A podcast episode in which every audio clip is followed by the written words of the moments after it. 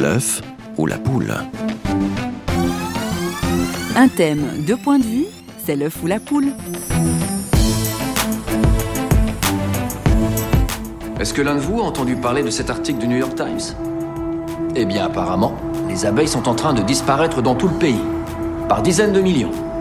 Qui a une théorie qui pourrait expliquer ce phénomène? Personne? Le sort des abeilles ne vous intéresse pas?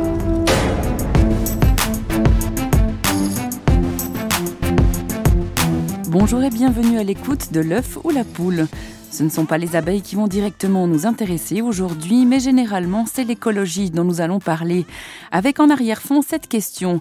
Les religions ont-elles une influence sur les préoccupations écologiques du XXIe siècle? Si oui, laquelle? Impossible d'aborder toutes les religions, mais pour cette émission labellisée verte, nous entendrons trois intervenants. Steve Tanner, notre invité principal.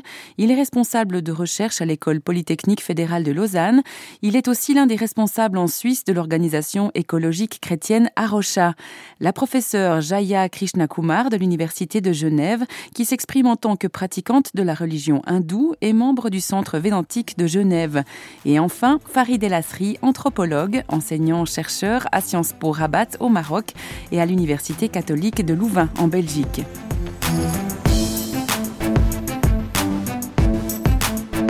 Il semble bien que notre vision du monde et de la place de l'homme dans celui-ci détermine la façon dont nous allons considérer la nature ou l'écologie.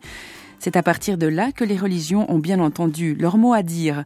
Retrouvons tout d'abord Jaya Krishna Kumar, que Muriel Ramoni a contacté par téléphone.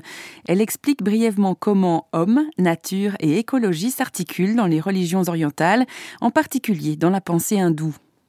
L'hindouisme est une religion monothéiste dans le sens qu'il y a un seul Dieu suprême qui est en même temps le créateur et qui imprègne toute la création.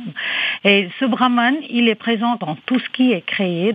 Donc c'est pourquoi souvent la nature la terre est personnifiée comme une déesse à qui on doit respect et soin puisque l'être humain est doté de cette connaissance, de ce pouvoir de connaissance, il est considéré comme supérieur aux autres créatures, mais pas dans le sens qu'il domine la nature et il peut en faire ce qu'il veut.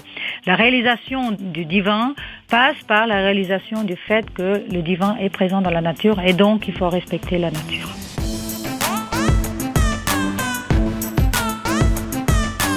Vous l'aurez compris, dans la vision hindoue de la création, l'écologie devrait être une évidence. Mais entre la doctrine et la pratique, il y a bien souvent un fossé. Venons-en maintenant à l'islam. Y a-t-il une préoccupation écologique dans les pays musulmans? Alors qu'il se trouve au Maroc, l'anthropologue Farid El Asri est interrogé par François Sergi. Alors, euh, je, pense que de prime abord, il faut distinguer l'islam et ses principes et les musulmans et leurs pratiques. C'est que dans les références islamiques, effectivement, il y a l'idée de gérer au mieux euh, son rapport à la nature. Parallèlement à cela, évidemment, il y a les pratiques musulmanes qui sont assez inquiétantes, on va dire, dans la réalité contemporaine, notamment par euh, la, production de pollution et, euh, donc la gestion des déchets telle qu'on peut l'avoir dans un certain nombre de pays musulmans également. quels sont les fondements, la doctrine de l'islam sur la question de l'univers, de l'environnement? Alors, pour les musulmans, le révéler dans le texte est un univers de sens qui renvoie à l'existence de Dieu. Et parallèlement à cela, l'univers environnant est un univers de signes qui rappelle l'existence de Dieu. Et donc c'est un livre déployé pour les musulmans. Euh, l'univers, le coucher de soleil, la mer, etc. Tout ceci est une manifestation de son existence. Et donc, effectivement, il y a le socle qui fédère, on va dire, un petit peu les monothéismes, c'est l'idée de la création. Dieu est derrière toute chose et il est la cause de toute chose. Et donc, il y a cette quête de Dieu permanente derrière la réalité de l'univers. Et là, ça met effectivement les musulmans ça, c'est un vrai défi contemporain. C'est avec cette perception-là, comment gérer son inadéquation dans l'univers dans la fabrication de déchets notamment et dans la gestion très très mmh. déficitaire aujourd'hui de l'écologie.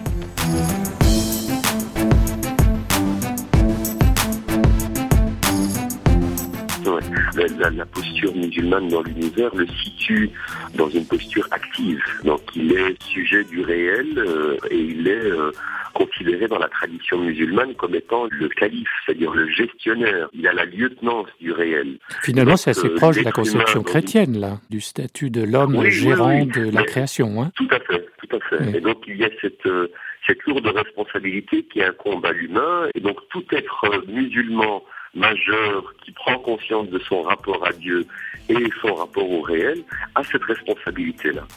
Eh bien, le message est entendu. Merci beaucoup, Farid El Asri. Merci beaucoup. Merci. Voilà, au revoir.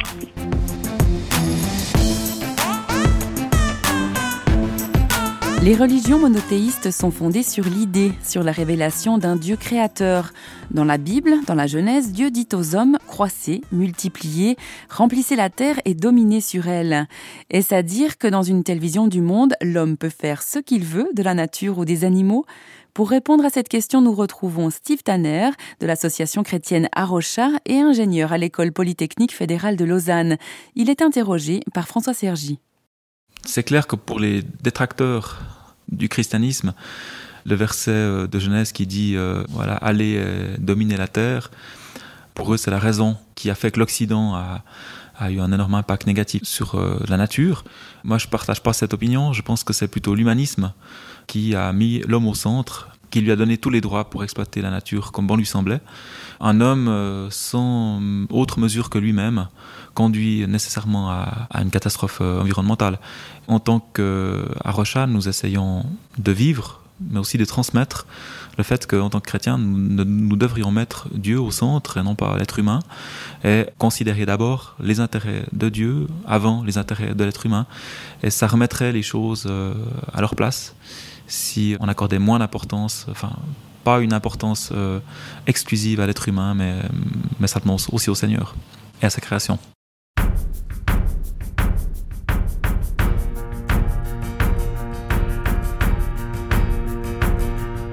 Je suis un homme de Cro-Magnon, je suis un singe ou un poisson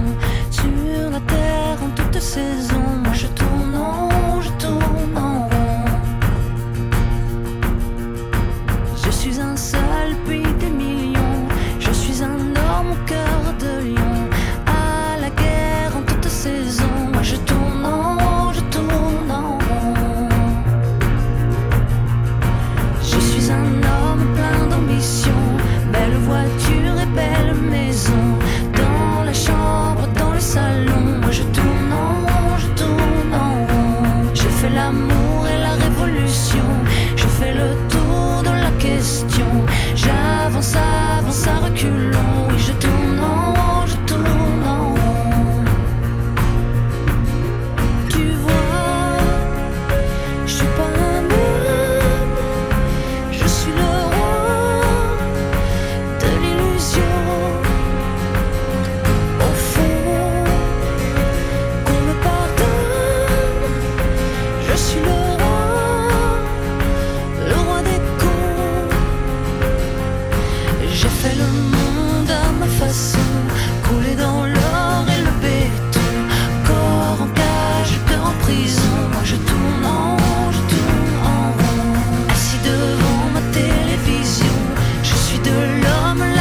Négation. Pur produit de consommation. Oui, mon compte est bon,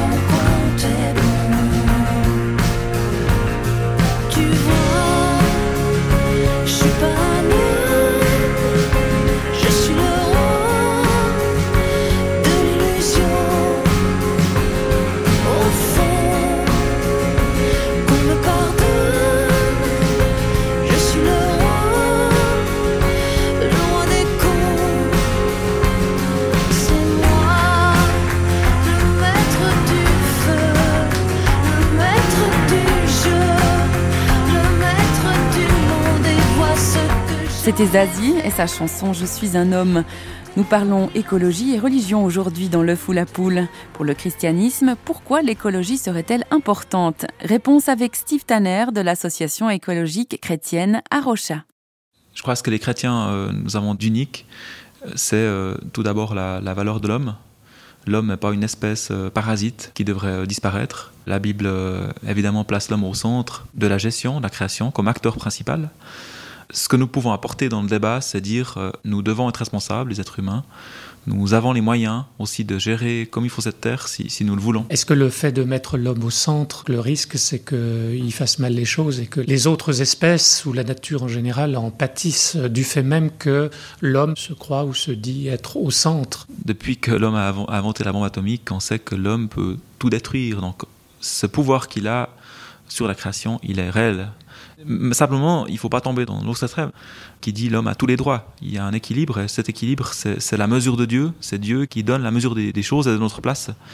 Nous pouvons aussi être des acteurs de changement. Ce qui veut dire que l'homme a un- une fonction très particulière dans la nature et aussi au niveau de la conservation des espèces. Et on remarque que on estime que le moment dans l'histoire où il y a eu le plus d'espèces vivantes, le plus de diversité, ça a été il y a à peu près un siècle en arrière. Pourquoi? Parce que l'homme a, durant des siècles aussi, cultivé le jardin. Il a défriché, il a ouvert des espaces qui ont été aussi favorables à certaines espèces qui n'auraient certainement pas pu continuer d'exister dans un milieu fermé comme la forêt. Donc l'homme aussi contribue, peut contribuer au maintien et même au développement de la biodiversité, ce qui est assez étonnant. Et je trouve aussi très fort de penser que si nous sommes créés à l'image de Dieu, Dieu est un Dieu de restauration et d'espoir, donc nous aussi les humains, nous pouvons aussi agir avec espoir en restaurant. Je pense que nous avons vraiment des raisons d'espérer, et une des raisons d'espérer, c'est que nous sommes 2 milliards de chrétiens sur cette terre. Si tous les chrétiens, nous commençons à prendre au sérieux l'appel que Dieu nous a fait de prendre soin de sa création, nous pouvons vraiment faire une différence.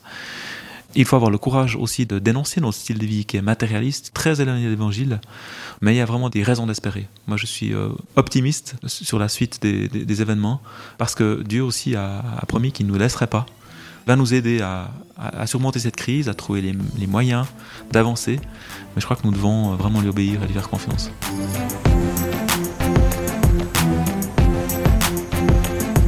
Steve Tanner donne un dernier argument qui justifie un engagement écologique pour la création. Il est biblique celui-là. Quand Jésus disait aime ton prochain comme toi-même, je pense qu'il pensait déjà au prochain, non pas spatialement, mais temporellement, c'est-à-dire aime celui qui va te suivre dans le temps comme toi-même. Donc, qu'est-ce qu'on va laisser à nos enfants? Si on les aime, on va leur laisser une planète qui est viable. Pour moi, c'est aussi ça, aimer mon prochain. Euh, Le prochain, c'est aussi toutes ces espèces. Alors Aussi. Dieu, Dieu aime toute sa création. L'amour de Dieu n'est pas limité à l'être humain. Les psaumes l'illustrent de manière magnifique. Puisque Dieu aime ce qu'il a créé, il nous appelle aussi à l'aimer, à le considérer.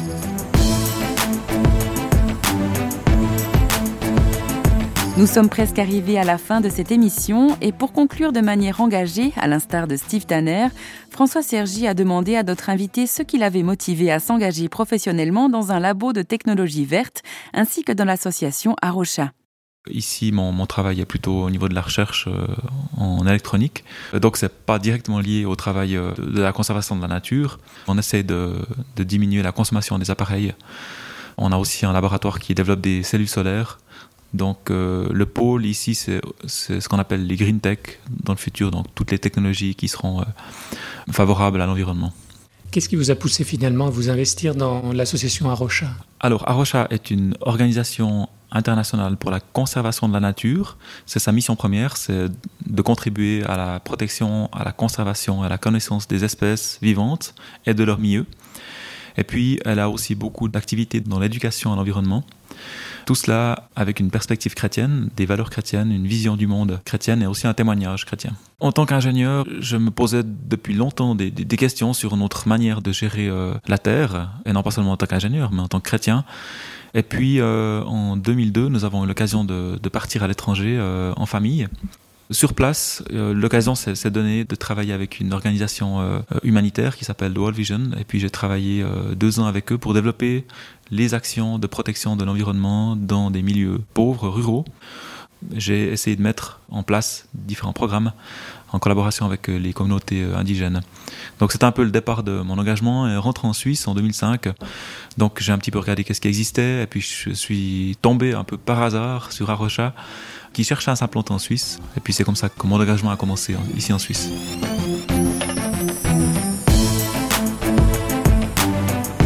Nous remercions nos trois intervenants, la professeure Jaya Krishnakumar, Farid Elasri ainsi que Steve Tanner.